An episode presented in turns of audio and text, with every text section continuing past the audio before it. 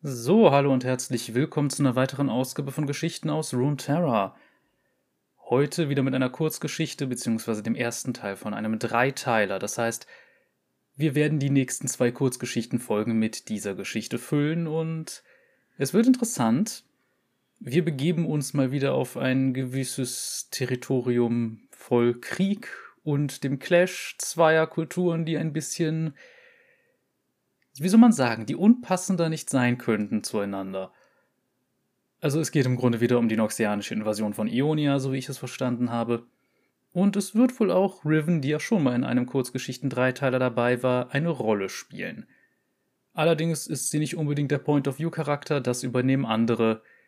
Ich hoffe, ihr habt Spaß und ja, wir springen am besten einfach mal direkt in die Geschichte.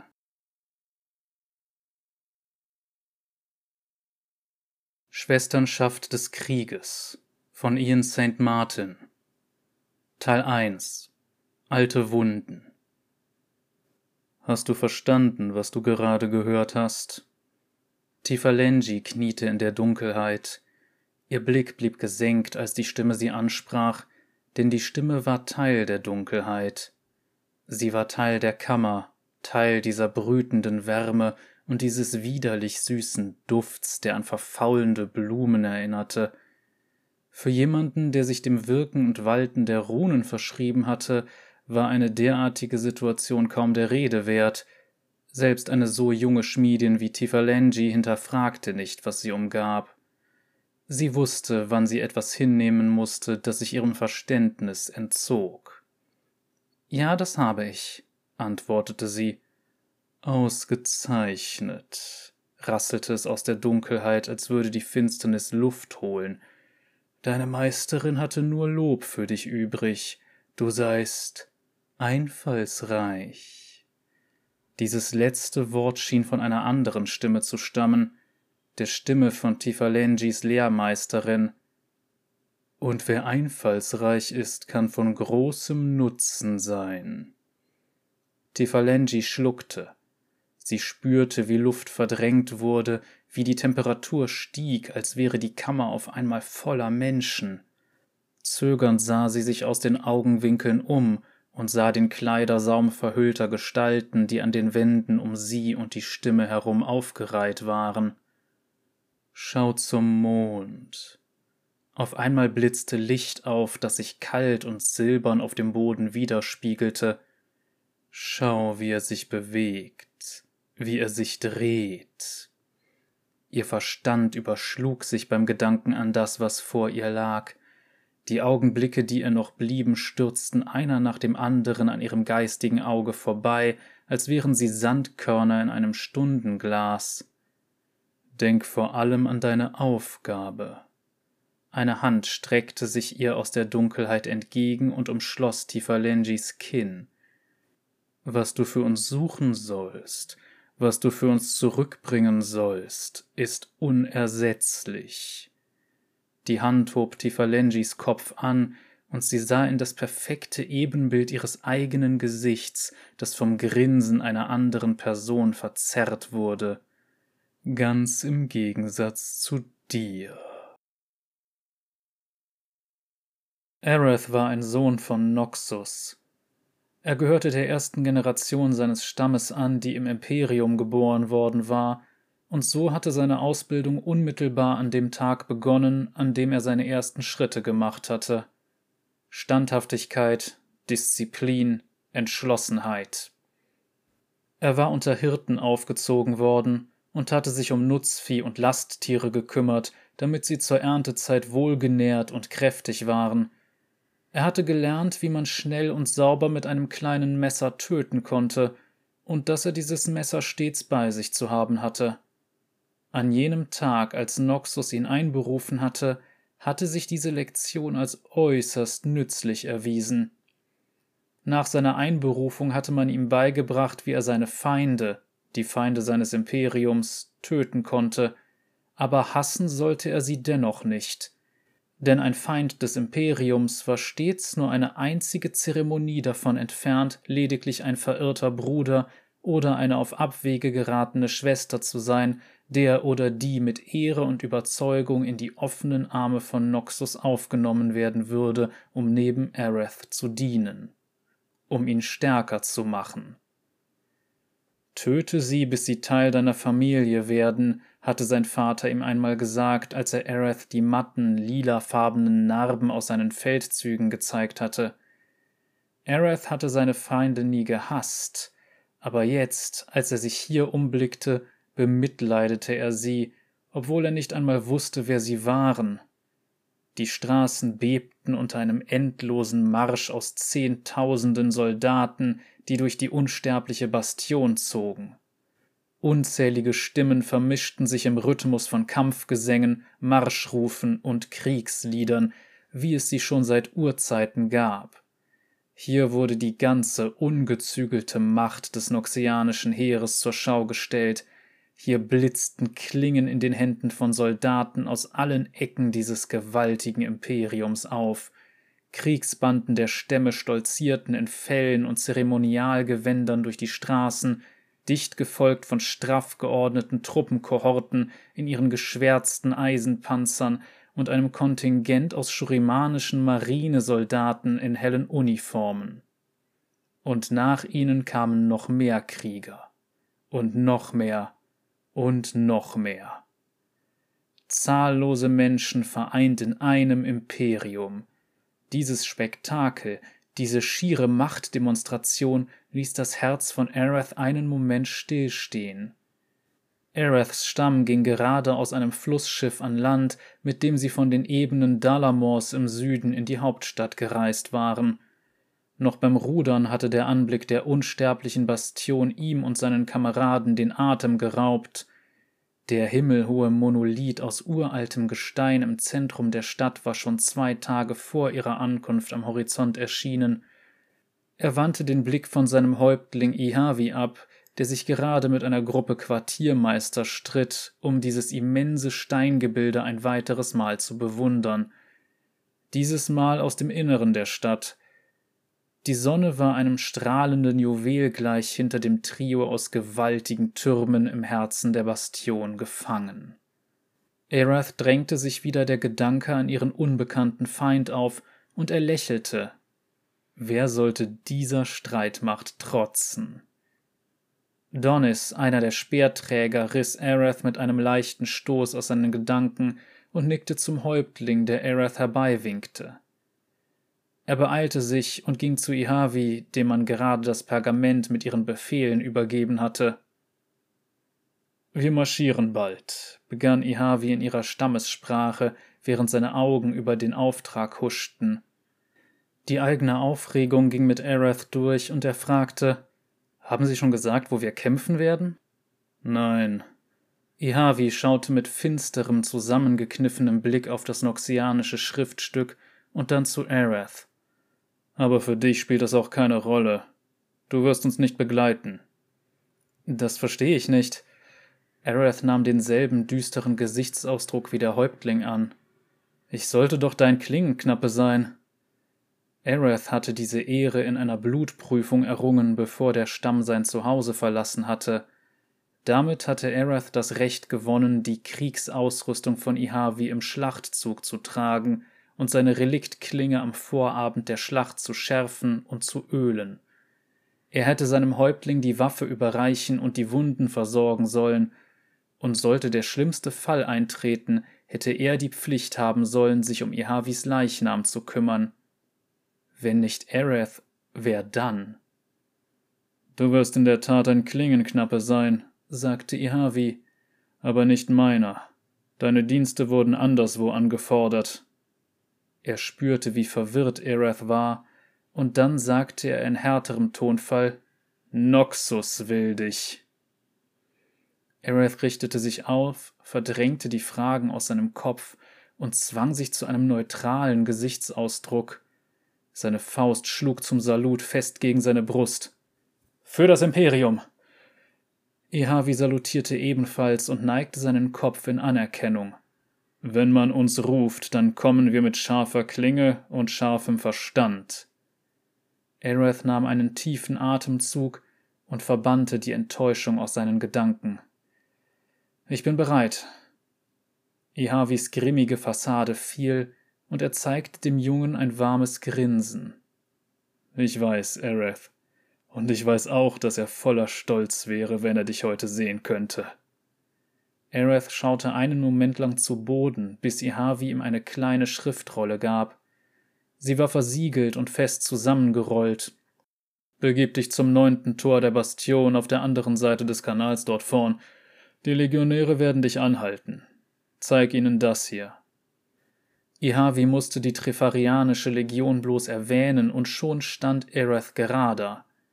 Er sah sich die Schriftrolle an. Das helle, gebleichte Papier bildete einen starken Kontrast zu dem rauen Pergament, das sein Häuptling in der Hand hielt. So ein Material hatte er noch nie gesehen. Es fühlte sich so zerbrechlich in seinen Fingern an. Anscheinend sieht das Schicksal einen ganz besonderen Weg für dich vor, Enhasi, sagte Ihavi und würdigte Aerith mit dem Wort seines Stammes für einen Krieger, der bereit ist, seine Spuren auf dem Kriegspfad zu hinterlassen. Er legte eine Hand, die eher an eine vernarbte Tatze erinnerte, auf die Schulter von Aerith, bevor er ihn davonschickte. Schreite mit Stolz voran. Aerith bahnte sich seinen Weg durch das rege Treiben einer Stadt, die sich auf einen Krieg vorbereitete. Für einen Jungen, der in einem einsamen Hirtendorf aufgewachsen war, war die Größenordnung des Geschehens überwältigend. Massive Denkmale und Gebäude aus Stein, Eisen und Glas ragten über Straßen, die durch die Schritte von Armeen auf dem Weg zum nächsten Feldzug plattgelaufen waren. Arath ließ sich von diesem menschlichen Strom tragen. Die Leute gingen so dicht gedrängt, dass er seine Arme in der Menge kaum heben konnte. Er hätte sich niemals vorstellen können, dass es so viele Völker und so viele Sprachen gab. Der Trubel der Stadt lähmte ihn fast, doch der Gedanke an seine Pflicht trieb ihn voran. Kaum ein Stammesangehöriger hatte die noxianische Sprache gelernt, doch Arath hatte passable Kenntnisse in Warnoxianisch, der gesprochenen Einheitssprache, und die offizielle Schriftsprache des Imperiums war ihm zumindest nicht völlig fremd. Er beherrschte sie gut genug, um die Bedeutung der Schilder und Gravierungen auf seinem nicht allzu weiten Weg zum neunten Tor, wo sein neuer Kommandant auf ihn warten würde, zu erahnen. Er warf sich das Bündel aus Sackleinen, in dem er seine Ausrüstung verstaut hatte, über die Schulter und wollte in sein Wams greifen. Dabei strich seine Hand über den Knochenanhänger, den er um den Hals trug. Einen Moment lang hielt er dort inne, bevor er nach den Befehlen griff, die auf dem fest zusammengerollten, gebleichten Papier geschrieben standen. Der Wert dieses winzigen Schriftstücks ließ seinen Verstand nicht ruhen. Wer mochte sein neuer Anführer sein, und wie wichtig war die bevorstehende Mission?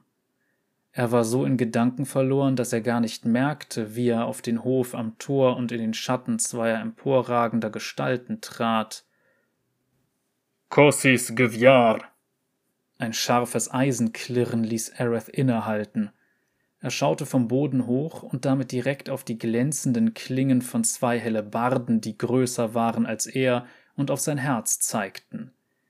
Die Waffen wurden von Hühnen in geschwärzten Eisenpanzern gehalten, an deren Schultern Umhänge in der Farbe von frischem Blut wehten. Sie starrten teilnahmslos durch die Öffnungen ihrer Stachelhelme auf ihn herab. Aerith stockte der Atem. Trifarianische Legionäre. Dann sah er, dass das Tor nicht einmal versperrt war. Diese zwei noxianischen Elitekrieger waren die Sperre. Derselbe Ruf wie eben donnerte aus einem der beiden Legionäre hervor und wurde durch seinen Helm so verzerrt, dass er unmenschlich wirkte. Die Worte waren Aerith nicht vertraut und noch dazu mit einem seltsamen Dialekt gesprochen. War das Warnoxianisch? Aerith kniff die Augen zusammen und rief sich sein dürftiges Sprachwissen ins Gedächtnis. Der Krieger neigte den Kopf und räusperte sich. Es klang, als würde Geröll einen Hang hinunterrutschen. Wohin, kleine Klinge?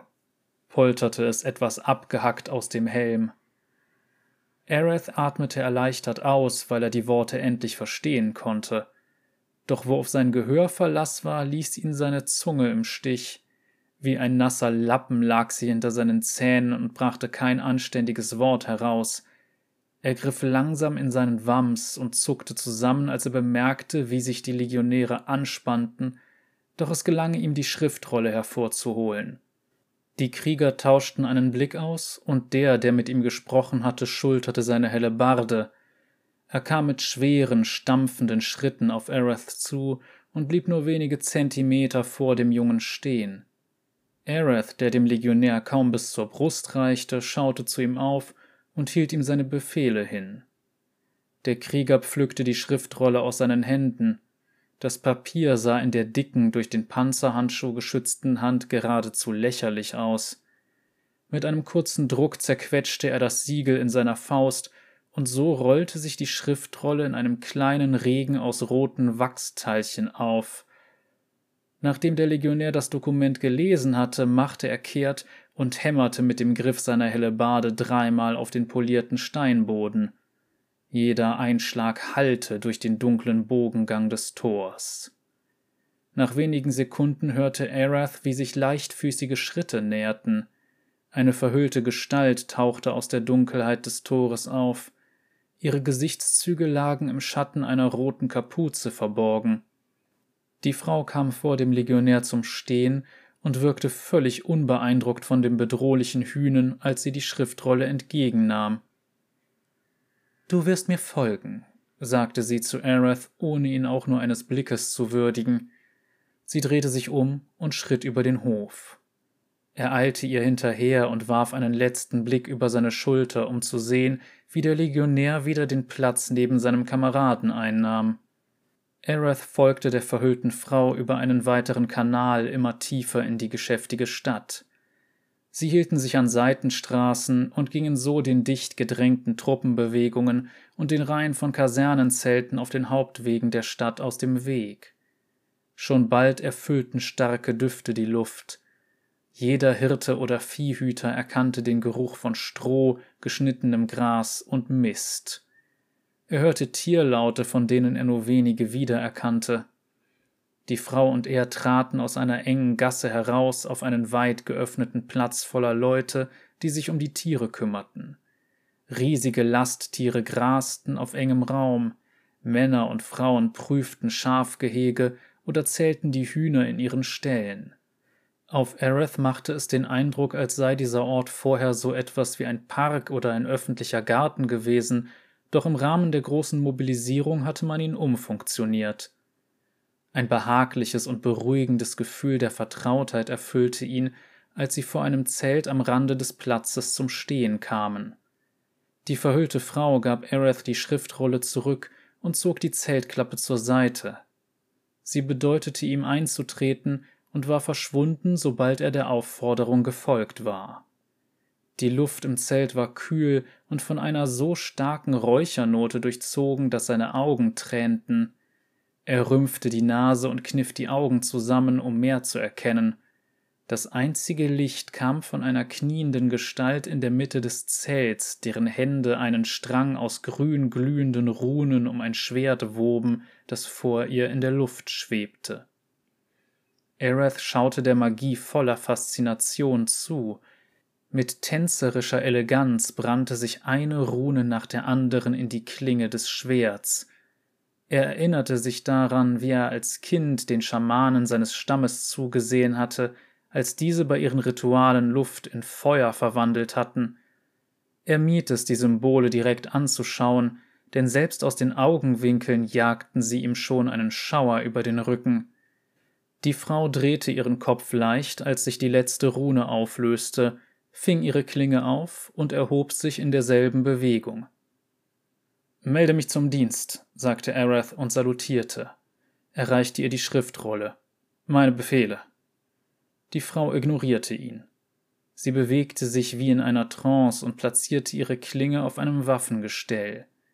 Sie entzündete eine Laterne in der Mitte des Zelts und tauchte sie beide in ein sanftes, bernsteinfarbenes Licht. Sie war hochgewachsen, und ihre dunkle Haut verriet, dass sie aus einer Region weit jenseits der nördlichen Kälte, in der Arath geboren war, stammte. Als sie ihn ansah, leuchtete in ihren Augen noch einmal dasselbe grüne Licht wie das der Runen auf. Schriftkundig? Aerith zögerte. Ihr Warnoxianisch war von einem trällernden, wohlklingenden Akzent geprägt, der sich stark von den barschen und kehligen Stimmen, die er bisher in der Hauptstadt vernommen hatte, unterschied. Die Augen der Frau wurden schmaler. Kannst du lesen? fragte sie noch einmal. Sie wirkte erschöpft oder gelangweilt. Aerith wusste nicht recht, was von beidem es war. Er nickte. Ich kenne mich ein wenig mit der Schriftsprache aus, Herrin. Hast du das hier gelesen? fragte sie und hielt die Schriftrolle hoch.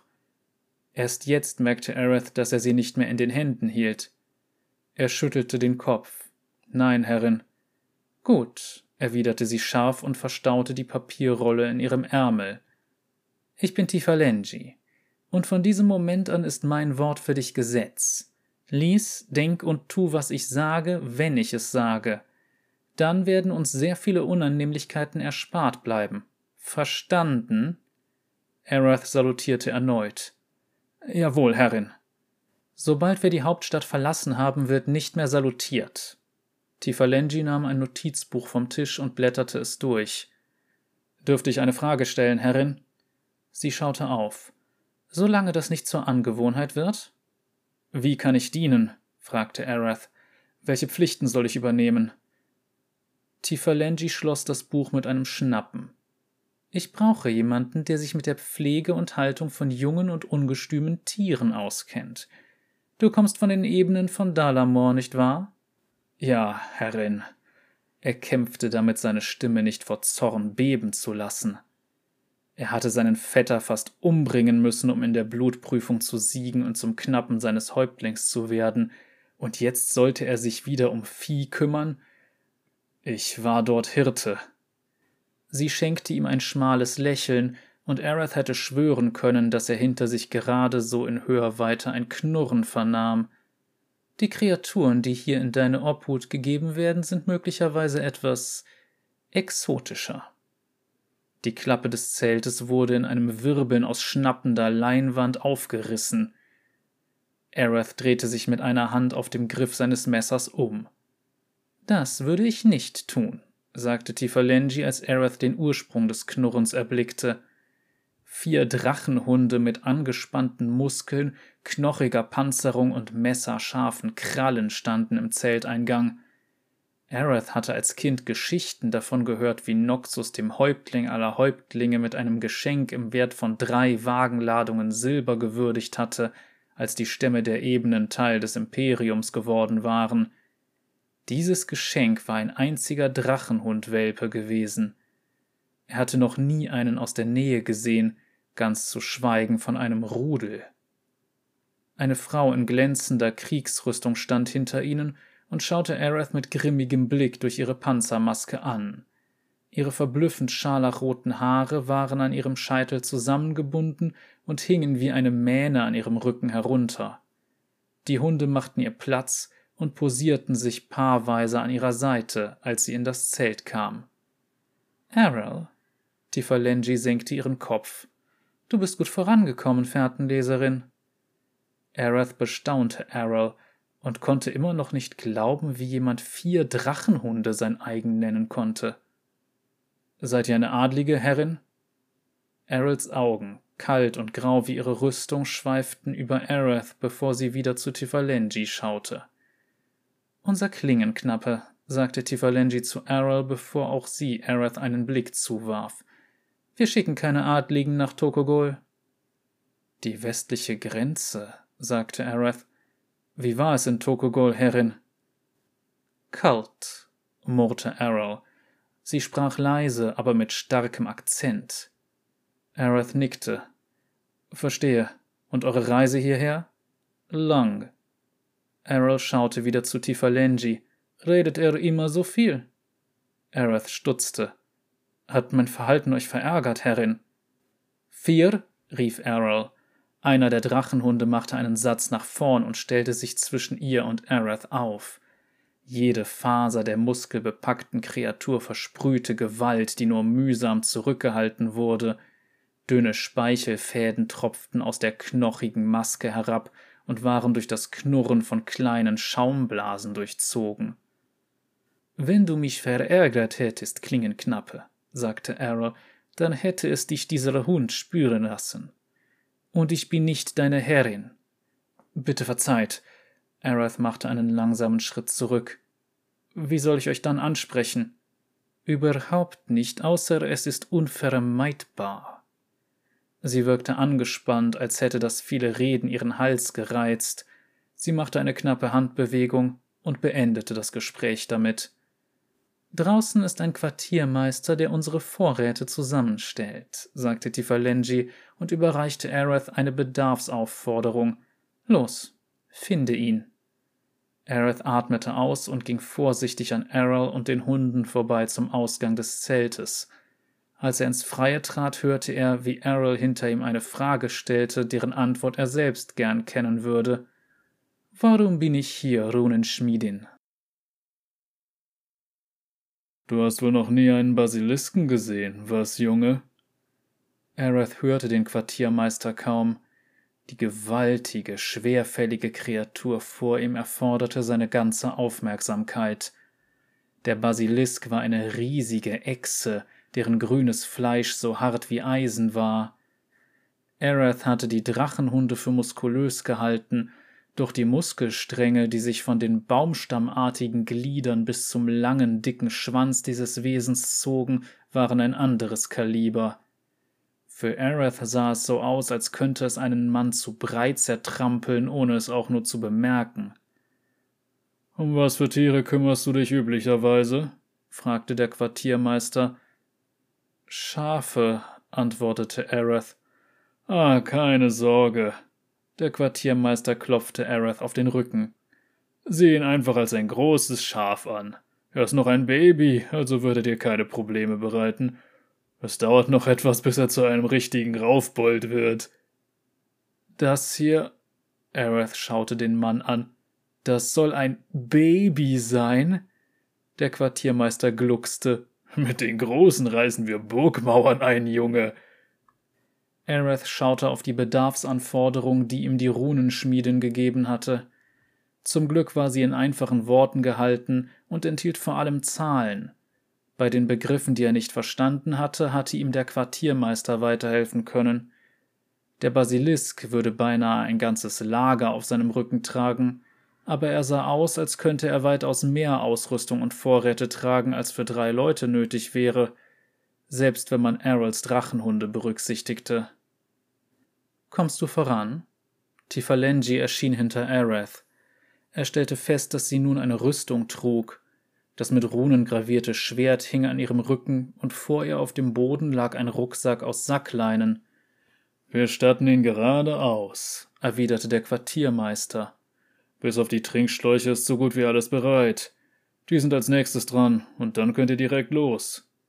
Gut, sagte die Runenschmiedin und schaute zur Sonne empor. Wir schließen uns den Karawanen an, die durch den südlichen Eingang aufbrechen. Wir wollen noch vor Sonnenuntergang auf der Straße außerhalb der Stadt sein. Auf der Straße? fragte Arath.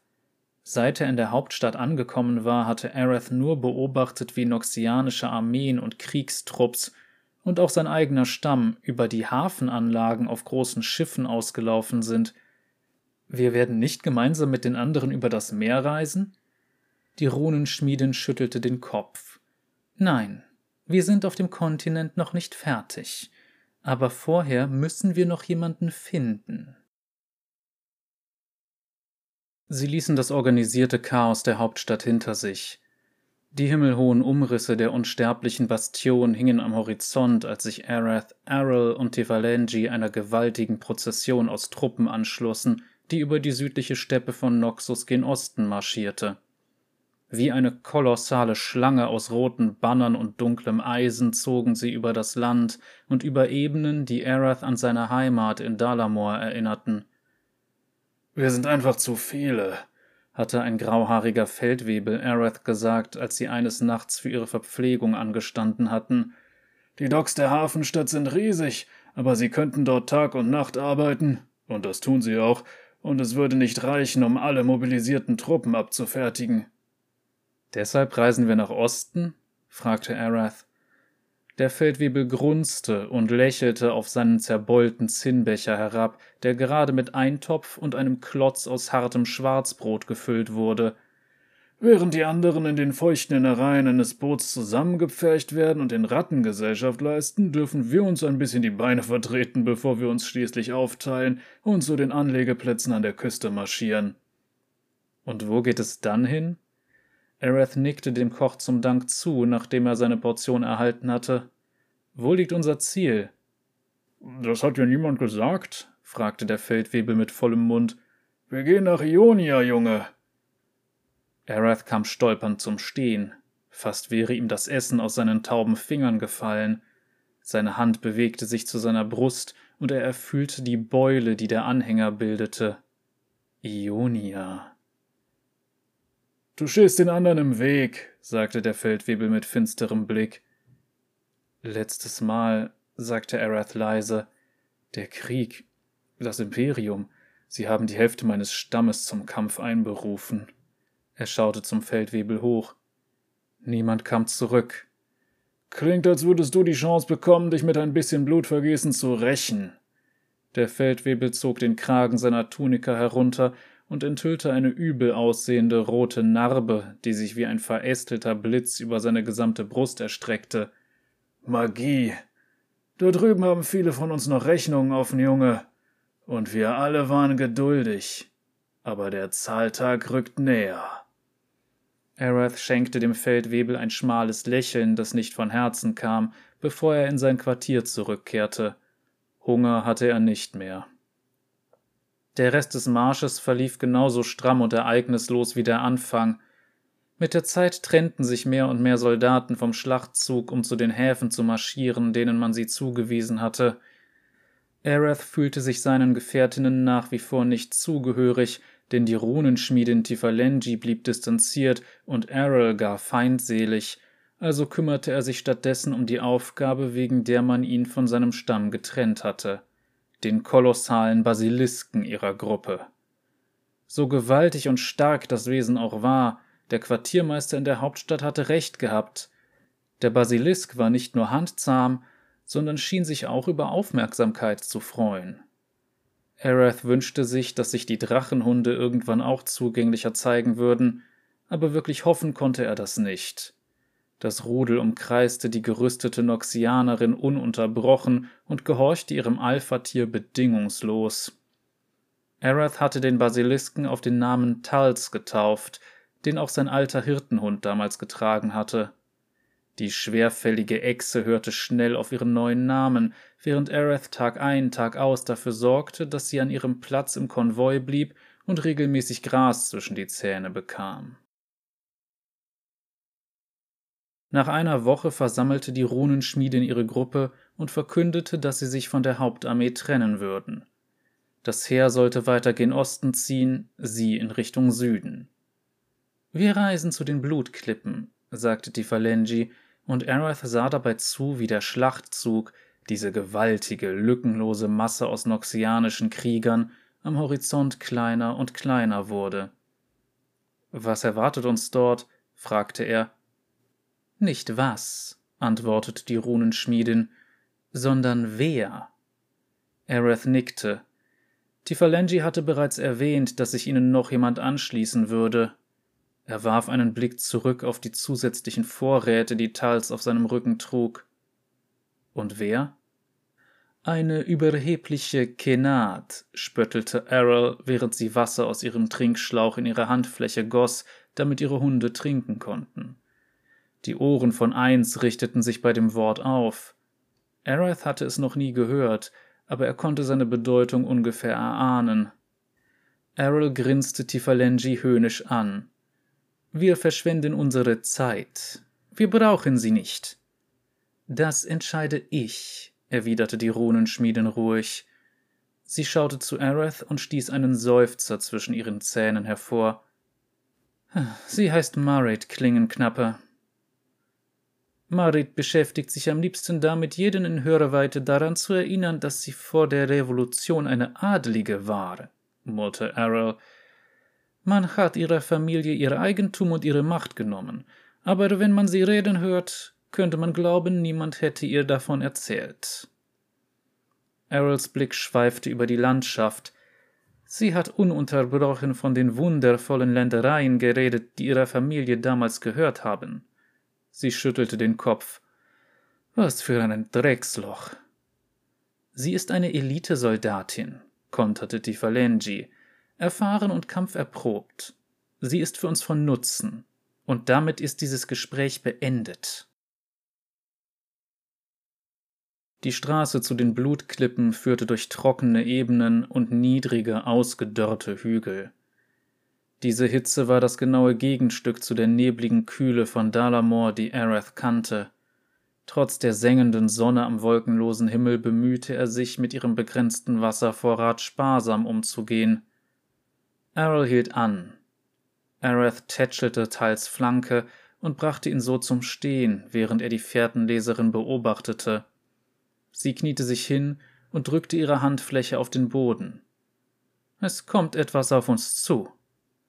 Die Runenschmiedin, die auf dem Rücken von Tals saß, nahm das Fernglas von ihrem Gürtel, zog das Messingrohr aus und schaute hindurch. Reiter voraus, bestätigte sie, und es sind keine Noxianer. Aereth guckte in dieselbe Richtung und erkannte, wie zwei winzige Figuren am Kamm eines Hügels erschienen, er konnte gerade so erkennen, dass sie auf Pferden ritten. Sein Herzschlag wurde schneller und seine Hand glitt zu dem mit Leder umwickelten Heft des kurzen Malchus an seiner Hüfte. Nach einer so langen Reise auf der Straße und so vielen Tagen, die alle gleich abgelaufen waren, war die Aussicht auf ein Scharmützel eine angenehme Abwechslung. Zwei, drei, rief Errol, und die zwei Drachenhunde sprangen vor. Moment, sagte Tifalengi und schaute zurück. Da kommen noch mehr. Arath drehte sich um und sah, dass hinter ihnen noch mehr Gestalten auftauchten. Wenig später erschienen an ihren Flanken weitere Silhouetten. Er hörte den schallenden Klang des Horns fast nicht, als sie die Hügel herunterritten. Räuber. Tifalengi nahm das Runenschwert von ihrem Rücken. Bildet einen Kreis. Jetzt. Der Boden begann zu beben. Erst war es nur ein sanftes Rütteln, aber es schwoll zu einem Donnern an, als der Ansturm der Reiter näher und näher rückte. Aereth wandte sich zu Tals und versuchte ihn irgendwie am Boden festzubinden, falls er durch den Angriff in Panik ausbrach. Da traf ihn ein Schlag von Tifalengi am Kopf. Konzentrier dich, zischte sie. Aereth vergaß Tals, zückte stattdessen sein Malchus und umklammerte es. Er entfernte sich von Errol und der Runenschmiedin und versuchte sein Drittel ihres winzigen Kreises abzudecken. Die Räuber waren jetzt deutlich sichtbar. Die Umhänge ihrer leichten Rüstungen wehten genauso im Wind wie die blaugrünen Banner, die an den mit Stacheln versehenen Lanzen hingen. Die Noxianer machten sich auf den Angriff gefasst. Ein smaragdfarbenes Feuer erhellte die Runen auf die Phalengis Klinge, Errols Hunde heulten auf. In letzter Sekunde schwenkten die Pferde zur Seite um, so dass sie nun kreisförmig um die kleine Gruppe herumgaloppierten. Der Staub, den ihre mit Eisen beschlagenen Hufe aufwirbelten, wurde zu einem dichten, rasenden Vorhang, der sie von der Außenwelt abtrennte. Nur mit Mühe konnte Arath die Silhouetten erkennen, die um sie herumsausten. Die Luft surrte. Arath sprang zur Seite, als sich eine Lanze genau dort in den Boden grub, wo er bis eben noch gestanden hatte. Er hörte, wie Errol einen Befehl bellte, einer ihrer Hunde sprang in die Staubwolke. Tifalengi erhob ihre Stimme zu einem Gesang. Die Worte schmerzten in Araths Ohren, als sich Würmer aus grünem Licht über ihre Klinge wandten. Say Dead! brüllte sie und schnitt mit ihrer Klinge in die Luft. Eine Welle aus jadefarbenen Blitzen raste durch den staubigen Wall. Arath konnte nicht erkennen, ob sie etwas getroffen hatte oder ob Errols Hund noch lebte. Alles war ein einziges Chaos. Lärm, ein Todesschrei schnitt durch die Luft, der Zyklon, der sie einsperrte, strauchelte. Aereth hörte ein Reißen, er sprang zurück, als ein Schwall aus dunklem Blut aus dem Staub hervorschoss und ihn mit warmem Rot bedeckte. Er stand einfach da. Hilf ihnen, du Dummkopf! Der Staub legte sich allmählich, und Aerith sammelte seinen Mut. Er konzentrierte sich auf einen Schatten vor ihm und stürmte mit erhobenem Malchus und dem Todesschrei seines Stammes auf ihn zu. Mit geschlossenen Augen sprintete er durch den Hagel aus Körnern, und als er seine Augen öffnete, sah er vor sich ein Reittier. Aber es war kein Pferd. Was es auch war, seine Reiterin hielt ihm schon ihre Glefe an die Kehle. Aber, aber, sagte eine weiche und kultivierte Stimme, mein Ross hatte heute schon ein wahres Festmahl, aber vielleicht ist noch Platz für einen kleinen Happen.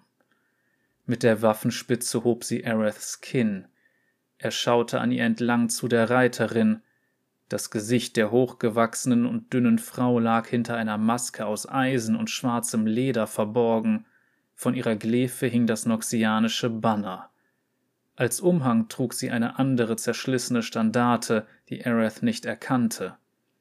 Mit sicherem Sitz ritt sie auf einer wendig aussehenden, auf zwei Beinen stehenden Kreatur aus schlanken Muskeln, deren Schwanz hin und her peitschte. Sie schien eine Mischung aus einer Echse und einem Vogel zu sein. Die scheußliche Fratze des Wesens zeigte blutbefleckte Reißzähne. Der Staub hatte sich nun gelegt, und so hatte Areth freien Blick auf die toten Räuber, die mal mehr, mal weniger verstümmelt um sie herum lagen. Er spürte, wie der durchdringende Blick hinter der Maske ihn musterte. Ihre Augen funkelten belustigt auf, als sie ihre Glefe zu einem toten Räuber senkte und sein Banner mit einem Ruck ihrer Hand abriss. Erst dann sah Arath, dass an ihrem Reittier noch weitere Banner hingen. Dann kamen Tifalengi und Errol zu ihnen. Errol, du frostige Gnad, rief die Noxianerin aus, als sie voller Selbstbewusstsein auf die Gruppe zukam. Wo haben sie dich denn ausgegraben? Als ich das letzte Mal von dir gehört habe, hieß es, du würdest in dieser Jauchegrube Sorn Kopfgelder eintreiben. Sie zitierte theatralisch. Diese Stadt ist wie eine Zahnlücke, einfach grässlich. Merit, sagte Errol ausdruckslos. Aerith schaute zu der Fährtenleserin. Selbst für Errol wirkte diese Begrüßung kühl. Im Stahlgrau ihrer Augen lag etwas, das er dort noch nie gesehen hatte. Und wer sind deine Freunde hier? Merritt schaute zu Aerith und die Phalangi. Ich kann mir kaum vorstellen, dass ihr nur auf der Durchreise seid. Sei gegrüßt, sagte Tifalengi und verneigte ihren Kopf zum Gruße. Deine Instinkte täuschen dich nicht. Wir kommen im Dienst des Imperiums. Unser Mandat. Die Runenschmiedin übergab Merritt eine Schriftrolle. Die maskierte Frau rollte sie auf. Ihre dunklen Augen blickten mehrmals zu Tifalengi, während sie las. Unter Androhung der Todesstrafe, las Merritt dramatisch vor, bevor sie Tifalengi die Schriftrolle zurückgab. Nun, das scheint seine Richtigkeit zu haben. Wann brechen wir auf? Sofort, antwortete Tifalengi. Wie zu erwarten. Merritt schaute zu Areth. Ein Diener, hm? Er zögerte. Ähm, ich bin ein Klingenknar. Du kannst mich mit Herrin anreden, Diener. Merritt deutete zu ihrem Reittier. Und das ist mein glorreiches Reittier, die werte Lady Henrietta Eliza Vespasian die Vierte von Orgonthis. Sie kniff die Augen zusammen, als sie Aerith abermals musterte. Aber du scheinst geistig eher eingeschränkt zu sein, also wird Henrietta wohl genügen müssen. Henrietta schwang ihren langen, muskulösen Hals in Aeriths Richtung und stieß durch ihre Reißzähne ein zwitscherndes Zischen aus. Was frisst sie? fragte Aerith. Menschen, die mir auf die Nerven gehen, sagte Merritt und ging zu ihrem Pavillon. Gib ihr, was sie braucht, kleiner Mann, und rede nur, wenn man dich anspricht. Aerith öffnete seinen Mund, um zu antworten, aber Henrietta zischte erneut, also schluckte er seinen Ärger herunter. Gemeinsam hatten sie das Lager von Merritt im Nu abgebaut und auf Tals Rücken verladen. Dem Basilisken schien das zusätzliche Gewicht nicht aufzufallen. Mit jedem Tag konnte Aerith sich besser vorstellen, wie ein erwachsenes Exemplar Festungsmauern niederriss. Ist alles zum Aufbruch bereit? fragte die Runenschmiedin. Aerith nickte, und so gab sie das Signal, sich in Bewegung zu setzen. Marriage schwang sich in den polierten Ledersattel auf Henriettas Rücken und band das noxianische Banner an ihre Glefe. Die zweite Standarte lag wieder um ihre Schultern. Dann mal los, Tars, rief Aerith und drängte den Basilisken so von der Wasserstelle, an der er bis eben getrunken und auf Gräsern gekaut hatte. Merritt neigte ihren Kopf zur Seite. Moment, Moment. Er hat eurem Lasttier einen Namen gegeben?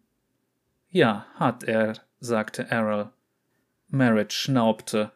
Dann können wir das Fleisch des Basilisken wenigstens mit den Tränen dieses Dummkopfs würzen, wenn wir ihn auf unserer Reise verspeisen müssen. Diese Reiter, sagte Tevalenji und nickte in die Richtung, in der sie am Horizont verschwunden waren.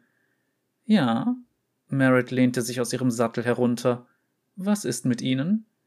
Macht es dir keine Sorgen, dass sie in deiner Abwesenheit einfach weiterhin plündern? Merritt winkte ab. Ach nein, das hier sind die Lindereien meiner Vorfahren.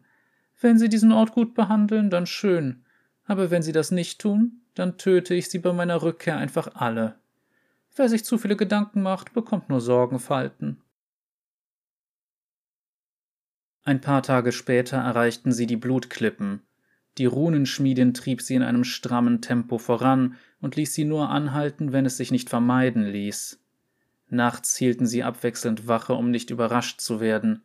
Aerith sah jede Nacht, wie Tifalenji entfernt von den anderen an der Straße oder am Lager saß und aufmerksam zum Mond emporschaute.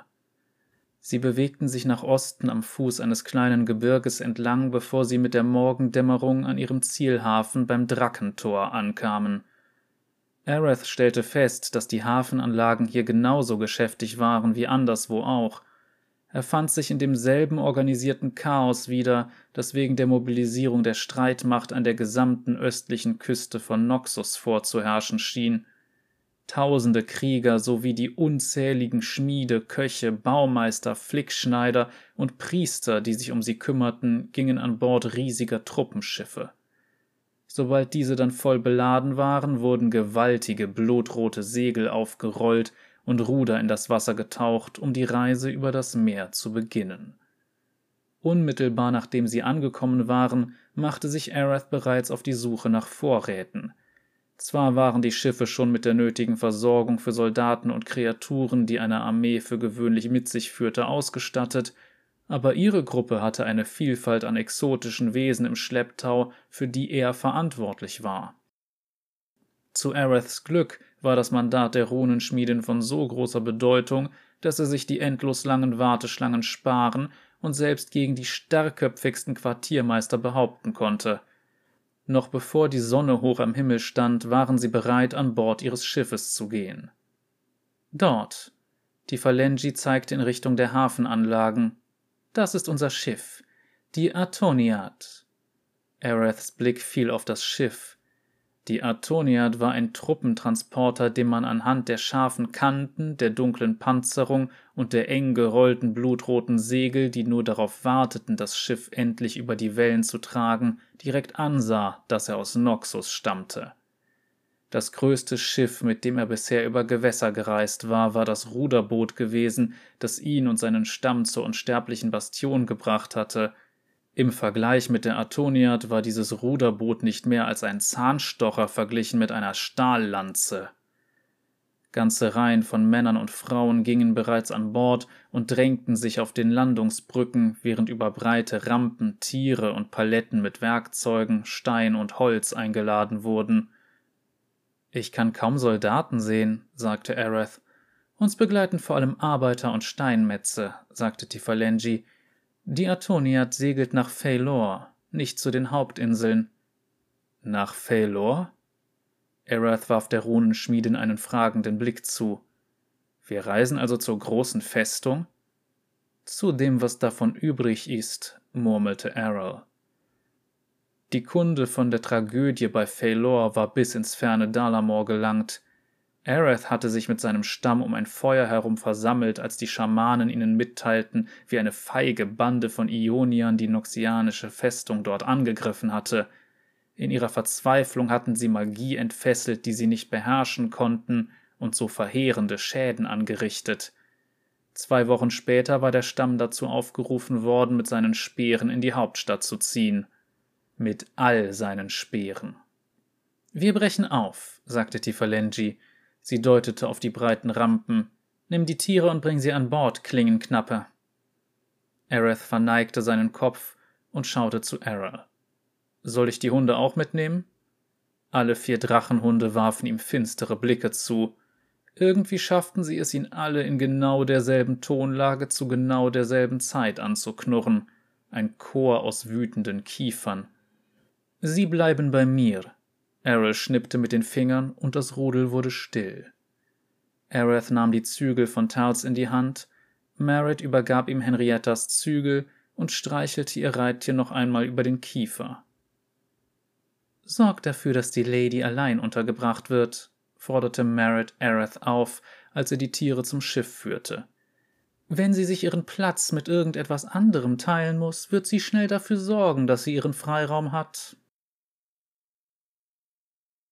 Die Luft war kalt und von salzigem Sprühregen erfüllt. Zu der kleinen Flotte gehörten neben der Atoniat noch zwölf weitere Schiffe, deren rote Segel durch den wohlgesonnenen Wind bis aufs äußerste gespannt waren. Zumindest fürs Erste übernahm das Wetter die Pflicht der Ruderer, die unter Deck warteten. An Bord machten viele Gerüchte und Schauermärchen die Runde. Erst letzte Nacht hatten sie angeblich Meereswege durchfahren, die oft von Piraten heimgesucht wurden. Allerdings konnte sich kaum jemand einen Seeräuber vorstellen, der dumm genug war, um sein Glück gegen ein Dutzend imperiale Kriegsschiffe zu versuchen, die von Bug bis Heck mit kriegslustigen Mördern gefüllt waren. Aerith wandte sich von der Flotte ab, als Errol näher kam. Beinahe hätte er salutiert, doch dann erinnerte er sich, dass sie ihm das untersagt hatte. Errol ignorierte seine seltsame halbe Geste. Sie schaute nach unten und bemerkte, wie fest sich der Junge an die Reling klammerte. Deine erste Schiffreise über das Meer? Der Klingenknappe nickte. Wir sind jetzt drei Tage auf See und es das heißt, es dauert noch drei Tage, bis wir Faelor erreichen. Er machte eine ausufernde Handbewegung über die grau wogenden Wellen, die sich bis zum Horizont erstreckten und nur von den Silhouetten der von Salz umhüllten Kriegsschiffe unterbrochen wurden. Ich hätte nie gedacht, dass es so viel Wasser gibt. Errol grunzte, und Aerith wusste nicht, ob sie ihm zustimmte oder ihn verspottete. Ihr wart schon mal im Krieg, sagte Aerith, dem das vorige Thema Unbehagen bereitete. Wie ist es in Ionia gewesen? Errol antwortete nicht sofort.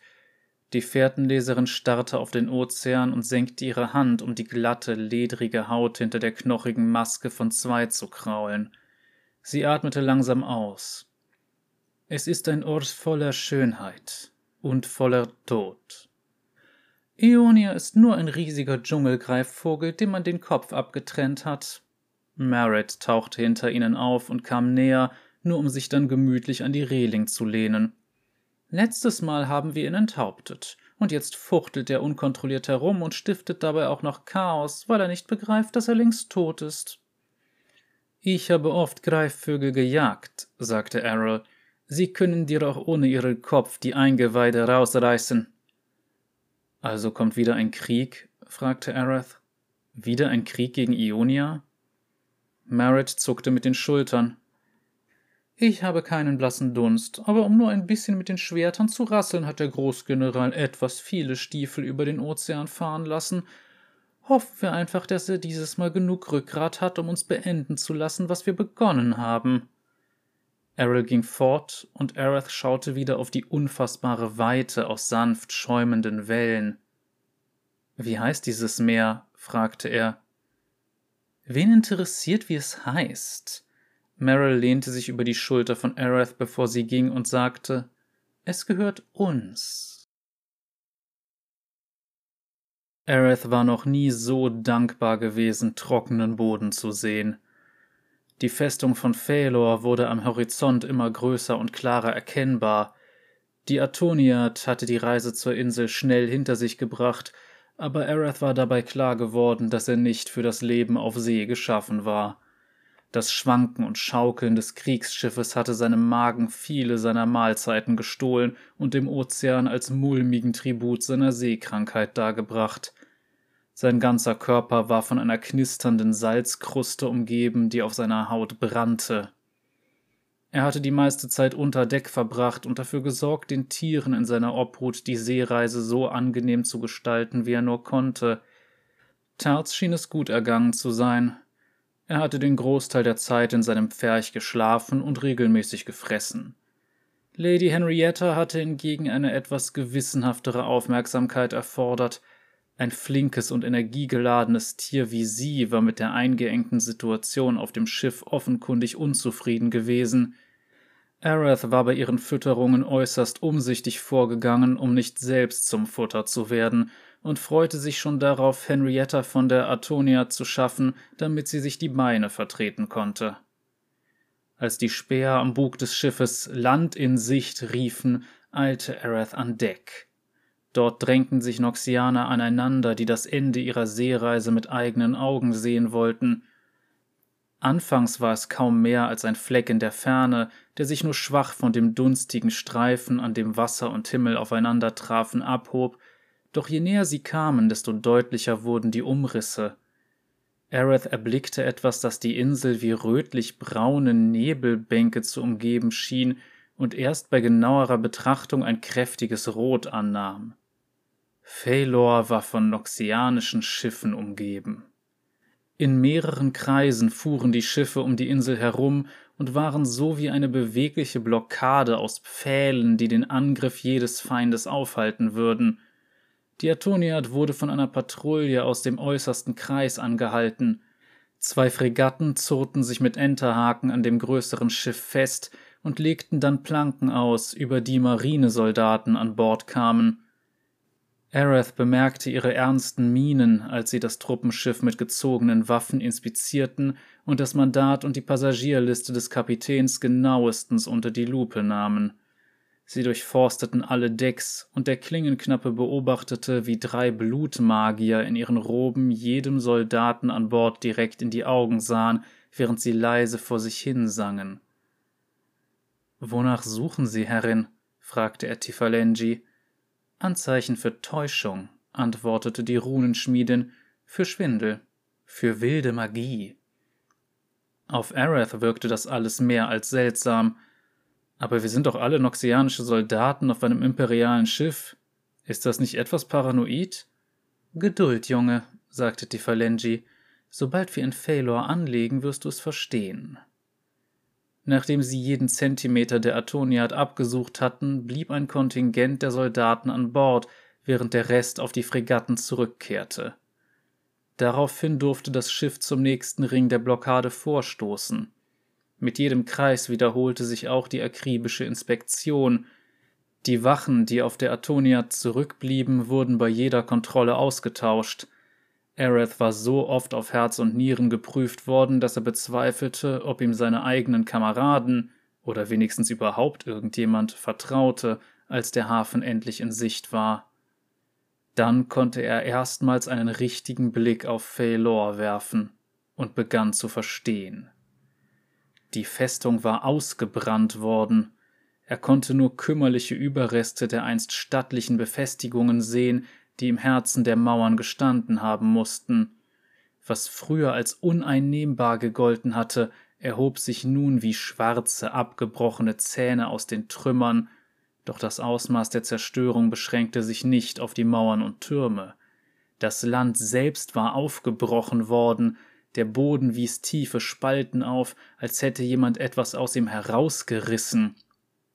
Alles deutete auf eine unvorstellbare Naturkatastrophe hin. Die Atoniat kam an ihrem Liegeplatz an, und sofort machten sich Noxianer sowohl an Bord als auch am Dock an die Arbeit. Handwerker eilten an ihre zugewiesenen Posten, während Rohmaterialien und Vorräte an die Küste geschafft wurden. Arath ging unter Deck und versuchte den schockierenden Anblick der Insel aus seinem Kopf zu vertreiben, als er sich daran machte, Tals und Henrietta von der Atonia zu schaffen. Mit diesen beiden Kreaturen stach er aus den Nutzviehherden und den gewöhnlichen Lasttieren hervor wie ein Löwe unter Katzen. Arath führte sie die weite Rampe aus dem Frachtraum des Schiffs empor. Während er wartete, dass die Leute vor ihm abgefertigt und schließlich nach Phalor gelassen wurden, schaute er wie gebannt zu, als sich Arbeiter wie ein Schwarm wild gewordener Ameisen über das Wrack eines anderen Kriegsschiffs hermachten. Gewaltige Winden und Ketten hieften das Wrack Stück für Stück aus dem Meer. Trupps durchsuchten die Überreste und zogen viel zu viele blasse, aufgeblähte Kadaver der Gefallenen hervor. Das Schiff musste doppelt so groß wie die Atoniet gewesen sein, und irgendetwas hatte ihren Rumpf in zwei Teile gespalten, wie ein Mann einen Stock über seinem Knie zerbrechen würde. Was für eine Macht war zu so etwas in der Lage? Aerith erinnerte sich daran, wie er im Schatten der unsterblichen Bastion gestanden hatte, wie sicher er sich gefühlt hatte, als er den marschierenden Soldaten zugesehen hatte, wie überzeugt er gewesen war, dass nichts und niemand sie aufhalten konnte. Beim Anblick von Phalors Schicksal schlichen sich zum ersten Mal Zweifel in sein Herz.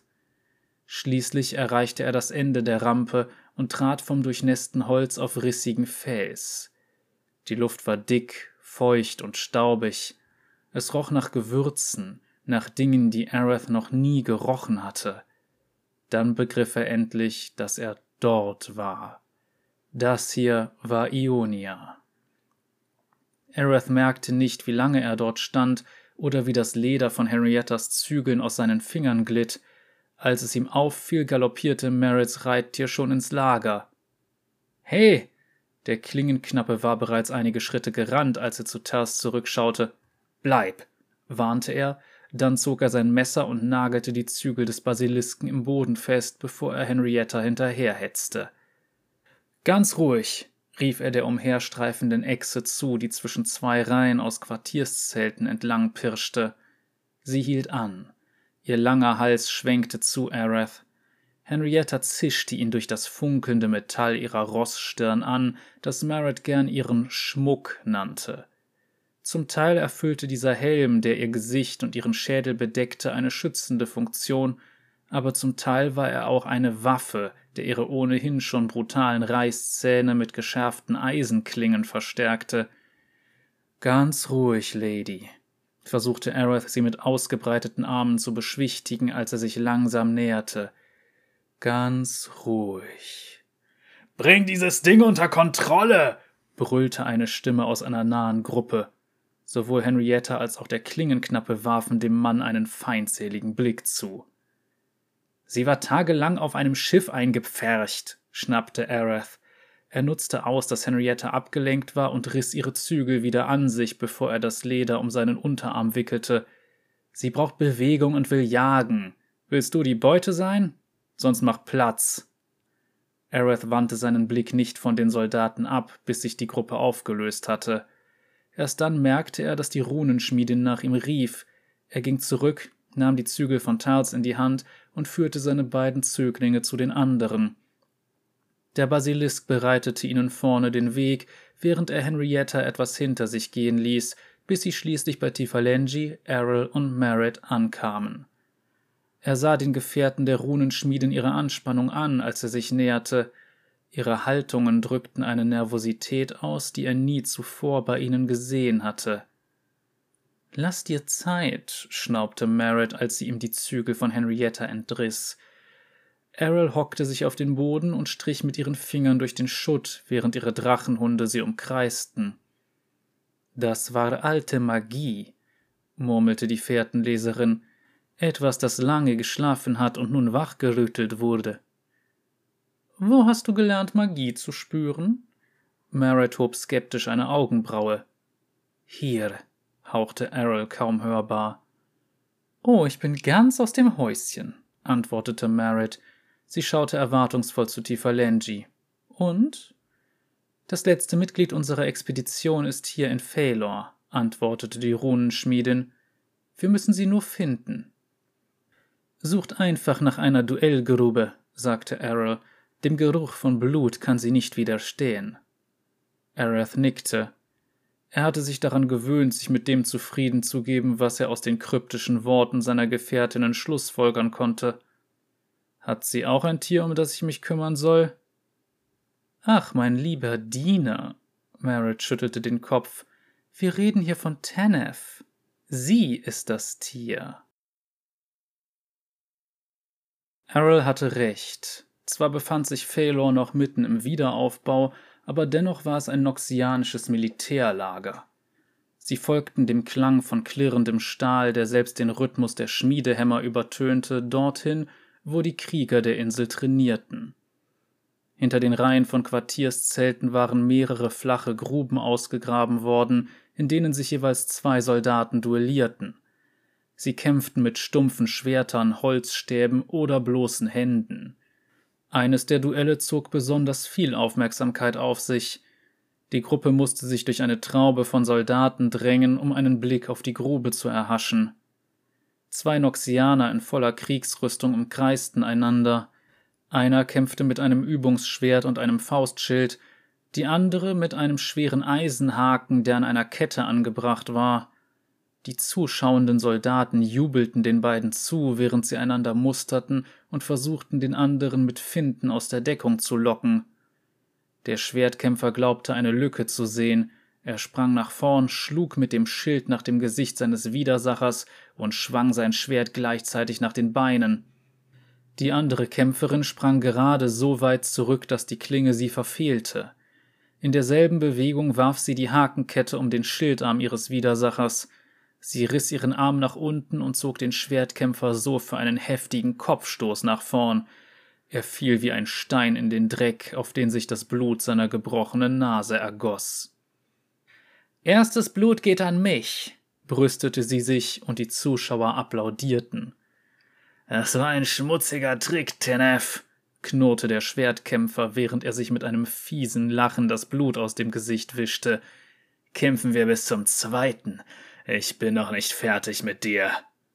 Wir hatten vereinbart, bis zum ersten Blut zu kämpfen, sagte Tenef in einem Tonfall, der keine Widerworte duldete. Wir brauchen dich in den Schlachtreihen, Cestus. Der Schwertkämpfer stieß einen Fluch aus und stapfte aus der Grube. Tenef wickelte sich ihre Kette um den Unterarm und schaute auf, nur um zu sehen, wie Aerith und die anderen auf sie herabblickten. Ihre Augen weiteten sich vor Verwirrung. Merritt?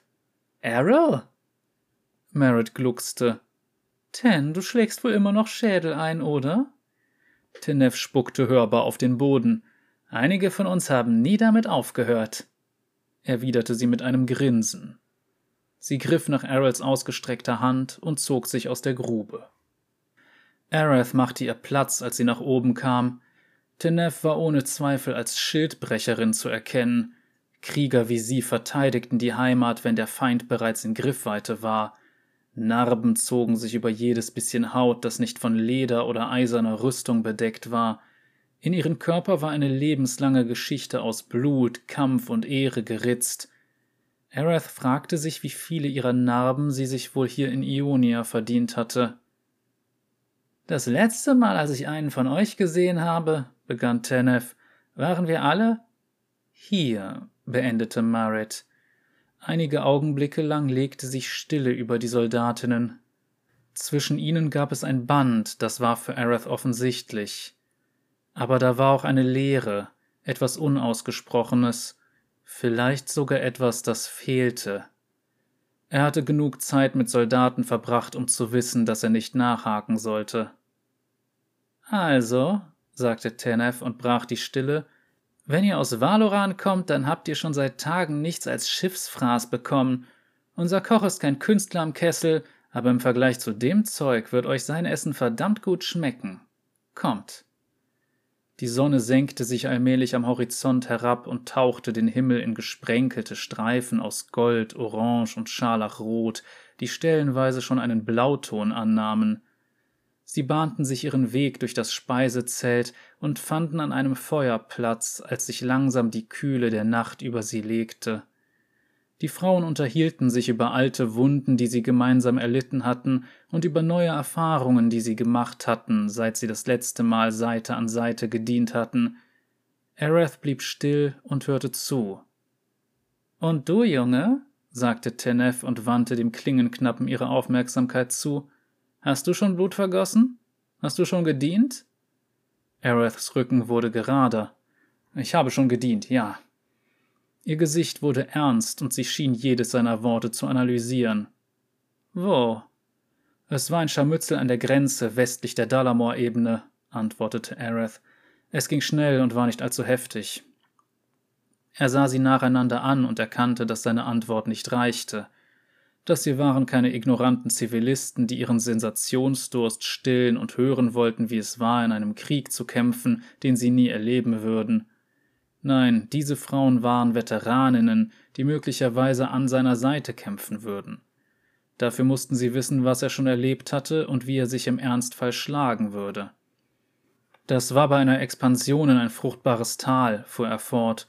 Unsere Gegner waren große Kerle vom Land, aber sie waren dort, um das Feld zu bestellen, nicht um es in Blut zu tränken. Als die Trommeln schneller schlugen, stürmten wir heran, schlossen die Lücke und brachen im Eiltempo durch ihre rechte Flanke. Das hat ihre Reihen schnell aufgelöst. Haben welche überlebt, um das Feld zu bestellen? fragte Errol.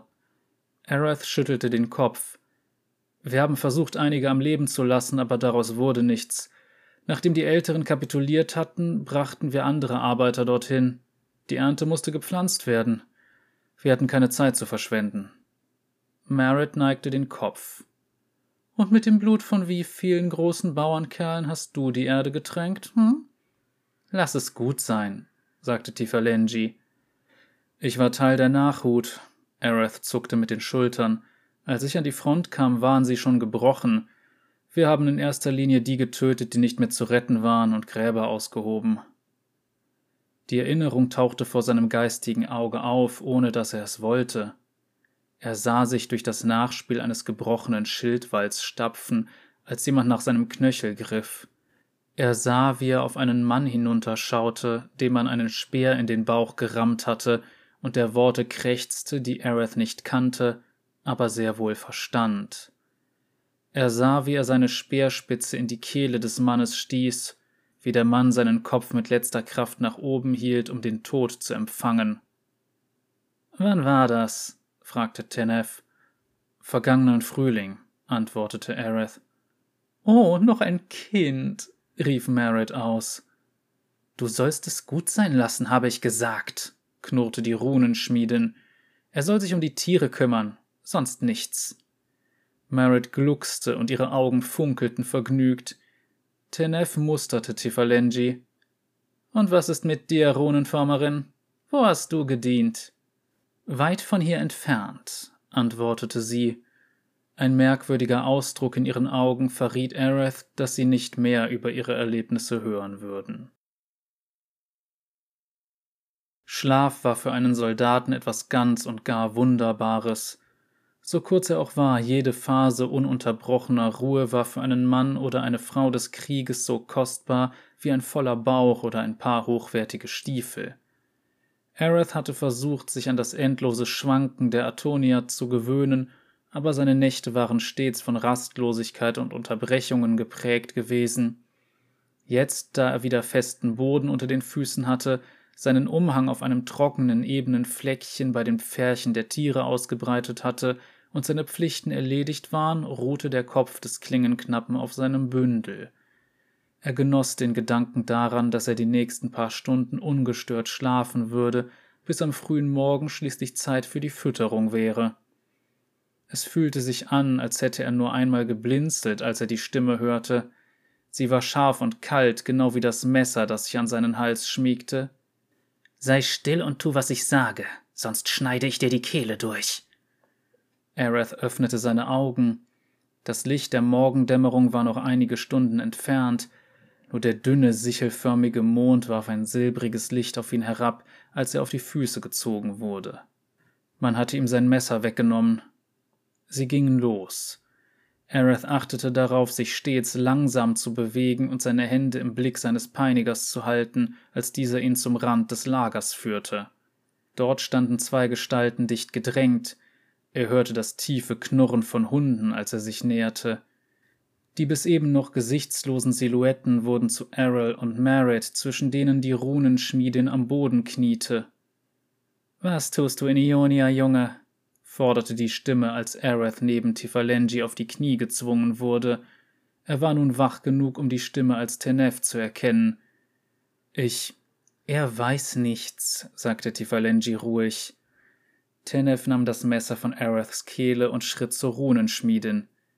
Und was wissen wir über dich, hm? Tenef schaute zu den anderen beiden Veteraninnen. Dokumente können gefälscht werden, Mandate fingiert. Mein Mandat ist außerordentlich echt, sagte Tivalenji mit einer Ruhe, die Arath unheimlich war, genau wie die Macht, der ihr euch in diesem Moment zu widersetzen überlegt. Merritt neigte den Kopf. Weiß der Junge überhaupt, wen du angeblich jagst? Wen wir für dich jagen sollen? Er weiß, was er wissen muss, sonst nichts. Dann wird es vielleicht Zeit, dass er es erfährt. Tinef blickte auf Arath herab. Du suchst einen Geist, eine Kriegerin, die ehrenhaft als Heldin von Noxus gestorben ist. Unsere Kameradin. Sie deutete auf Errol und Merritt. Unsere Schwester. Sie lebt, sagte die Runenschmiedin. Das ist eine Lüge, zischte Tenef. Sag mir, warum ich dir auch nur ein Wort glauben sollte, anstatt dich auf der Stelle zu töten. Weil den Mächten, denen gegenüber ich mich zu verantworten habe, niemals so ein Fehler unterlaufen würde. Wenn sie sagen, dass sie lebt, dann lebt sie auch. Ihr alle habt dem Imperium an ihrer Seite gedient, jetzt befiehlt das Imperium, dass wir sie finden und zurückbringen. Meine Befugnisse übersteigen die der hiesigen Garnisonen. Sie wissen nichts von unserer Aufgabe und werden auch nichts erfahren. Wie willst du irgendetwas davon beweisen? fragte Merritt. Ihre Klinge, seufzte Tifalengi. Die Züge der Frauen verhärteten sich. Was soll damit sein? zischte Tenef. Wusstet ihr, dass sie sie zerstören wollte? fragte die Runenschmiedin, Sie nahm einen tiefen Atemzug und in ihren Augen pulsierte ein smaragdfarbenes Licht. Sie versagte, und die Magie, die ihrer Waffe innewohnte, brüllte angesichts dieses Sakrilegs auf. Meine Meister hörten ihren Schrei und sie sahen, wer dafür verantwortlich war. Sie sahen es so deutlich, als stünde sie mit ihnen in einem Raum. Deshalb wissen wir, dass sie lebt. Sollte sie noch leben, sagte Tenef, dann ist sie eine Deserteurin und du verlangst von uns, dass wir dasselbe Verbrechen begehen. Ein Verbrechen, auf das der Tod steht. Tifalengi begegnete Tenefs vernichtendem Blick. Wenn uns diese Aufgabe gelingt und ihr mir helft, sie aufzuspüren und zur Verurteilung nach Noxus zurückzubringen, dann erwartet euch keinerlei Strafe. Geht in euch, ruft euch ins Gedächtnis, was ihr an diesem Ort alles geopfert habt, und dann seht mir in die Augen und sagt, dass euch dieser Verrat nicht verletzt, Sagt mir, dass ihr der Gerechtigkeit den Rücken kehrt und keine Antworten von ihr haben wollt, dass ihr nicht wissen wollt, warum sie sich für dieses Leben entschieden hat. Eine düstere Stille hing über ihnen. Tenef, Merritt und Errol waren so angespannt, dass jede falsche oder auch nur unerwartete Bewegung zu Blutvergießen führen würde. Aerith kämpfte mit den Nerven, in ihm schwelte eine leise Wut darüber, dass er hier auf Phalor für Geheimnisse sterben könnte, in die er nicht einmal eingeweiht war. Wir gehen mit dir. Alle Blicke fielen auf Errol. Das waren die ersten Worte, die sie gesagt hatte, seit Tenef Arath hierher geschleift hatte. Merritt stellte sich vor die Fährtenleserin. Sprichst du jetzt für uns alle? Ja, sagte Errol ausdruckslos. Sie räusperte sich und es klang für Aerith fast so, als würde ihr das Schmerzen bereiten. Weil wir allesamt Soldatinnen sind, und eine Soldatin kommt ihrer Pflicht nach. Aber noch wichtiger ist, dass sie unsere Schwester war, und Schwestern verdienen Antworten. Merritt warf Errol einen eindringlichen, finsteren Blick zu, aber sie gab nach. Antworten, wiederholte sie. Tenef biss die Zähne zusammen und schaute zu den anderen Veteraninnen, die ihr ernst zunickten. Sie zog die Runenschmiedin an ihrem Kragen auf die Füße, gab sie aber nicht frei. Wenn ich auch nur einen Moment lang glaube, dass du uns hier und jetzt belogen hast, Hexe, dann trenne ich deinen Kopf von deinen Schultern. Ich sage nur die Wahrheit, antwortete Tifalengi. Und hier ist noch eine weitere Wahrheit. Wir dürfen nicht noch mehr Zeit vergeuden, als wir schon haben. Wir müssen in das Herz der ersten Lande vordringen, und zwar umgehend. Tifalengi schaute zum ersten Mal zu Arath. Was ich zu ihnen gesagt habe, gilt für dich genauso, Klingenknappe. Begleite uns auf diesem Weg, diene und unterstütze uns, dann wirst du belohnt.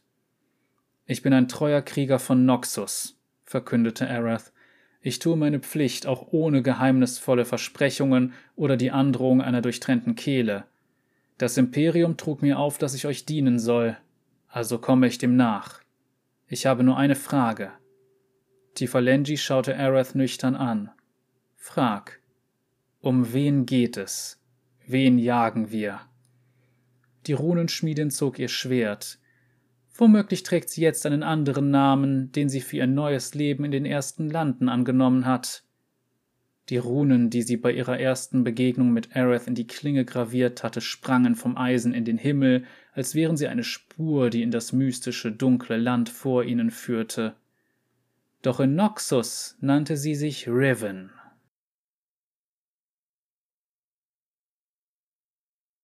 So, das war der erste Teil dieses Dreiteilers. In zwei Wochen kommt dann auch direkt der zweite. Ich hoffe, es hat euch gefallen. Ich finde es relativ interessant. Man sieht durchaus diese verschiedenen Kämpferinnen, die durchaus alle so ihre eigene Persönlichkeit haben und es erinnert mich so ein bisschen an eine D&D-Runde, bin ich ganz ehrlich. Einfach total verschiedene Leute, die aber eine ganz enge Bindung zueinander aufbauen, weil sie halt einfach so viel zusammengearbeitet haben. Von daher ja, das, äh, das gefällt mir. Ich muss auch sagen, Aerith ist ein interessanter Point-of-View-Charakter, wobei er selbst jetzt gar nicht so viel beiträgt. Er ist hauptsächlich dafür da, dass die anderen ihm erklären können, was eigentlich gerade die Story ist, sind wir mal ehrlich. Er ist dafür da, dass die anderen Charaktere einen Grund haben, Dinge zu erklären. Weil die Geschichte muss ja auch verständlich bleiben. Aber er scheint am Ende dann doch ein bisschen mehr Persönlichkeit zu entwickeln, aber am Ende ist er ein Diener, das heißt, er wird nicht so der krasse Handlungsträger sein im Vergleich zu den anderen. Dennoch, ich bin mal gespannt. Vielleicht wird mich der gute Herr Martin ja auch überraschen. Und ja, dass Riven gesucht wird, das war spätestens klar, als es hieß, oh, da suchen sie eine ehemalige Schwester, die hier desertiert ist und versucht hat, ihre Klinge zu zerstören. Hm, wer könnte das gewesen sein? Ich muss dazu auch noch kurz anmerken, dass hier spielt nach Geständnisse einer gebrochenen Klinge. Das heißt, vielleicht werden wir da auch ein bisschen erfahren, wie es denn jetzt mit Riven insgesamt weitergeht, aber vermutlich erst im dritten Teil. Da wird sie dann aber vermutlich auch spätestens auftauchen. Wahrscheinlich schon im nächsten. Schauen wir mal. Ich muss zugeben, ich habe diese Geschichte nämlich noch nicht gelesen. Ich freue mich aber sehr drauf und mir gefällt diese Geschichte jetzt schon sehr, auch wenn ich zugeben muss, ich mag keine imperialistischen Arschgeigen wie Noxus, aber ich mag eigentlich so ziemlich gar kein Land in Runeterra so rein, was die Politik angeht, von daher behalten wir das erstmal so bei. Ich hoffe jedenfalls, es hat euch Spaß gemacht. Wenn ja, zeigt das bitte mit einem Like, einem Kommentar und anderen Sachen, die man auf YouTube so tun kann. Ihr wisst schon, wenn Abozahlen, Glocken drücken und so weiter hochgehen, dann sagt YouTube, oh, die Zahlen gehen hoch, diese Folge ist gut, damit interagieren Leute, das zeige ich Leuten. Naja, die üblichen YouTube-Algorithmus-Geschichten. Ansonsten gibt es natürlich noch die Möglichkeit, über die Links in der Videobeschreibung mich auch direkter zu unterstützen. Da sind ein paar Links für Spendensachen, zum Beispiel über Kofi oder halt Patreon. Aber man kann auch da meinen Twitter-Account finden und so weiter und so fort. Jedenfalls, wenn euch die Sachen gefallen haben, könnt ihr euch da erkenntlich zeigen, wenn ihr das möchtet. Muss natürlich keiner, ich mache keinen Content, der grundsätzlich nur für zahlende Zuschauer da ist, sondern ja, wobei, wenn ich irgendwann mal in andere Richtungen abrutschen sollte, könnte das irgendwann mal vorkommen, aber jetzt bei diesem Kram hier definitiv nicht.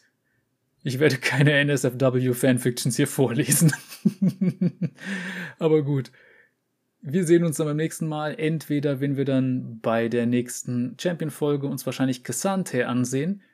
Oder eventuell auch bei anderen Sachen wie den wöchentlichen Dungeons Dragons Runden. Und übrigens, wenn diese Folge hier rauskommt, das wäre ja, wenn ich das richtig sehe, der achte.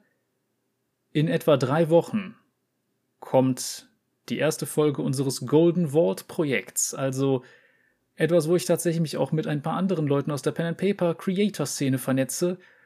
Und da haben wir auch schon einen sehr interessanten Gast. Ich freue mich da sehr drauf. Und falls ihr mal D&D in Heist-Settings sehen wollt, ich kann es nur empfehlen. Aber gut, wir sehen uns beim nächsten Mal. Bis dahin, Leute. Macht's gut. Cheerio.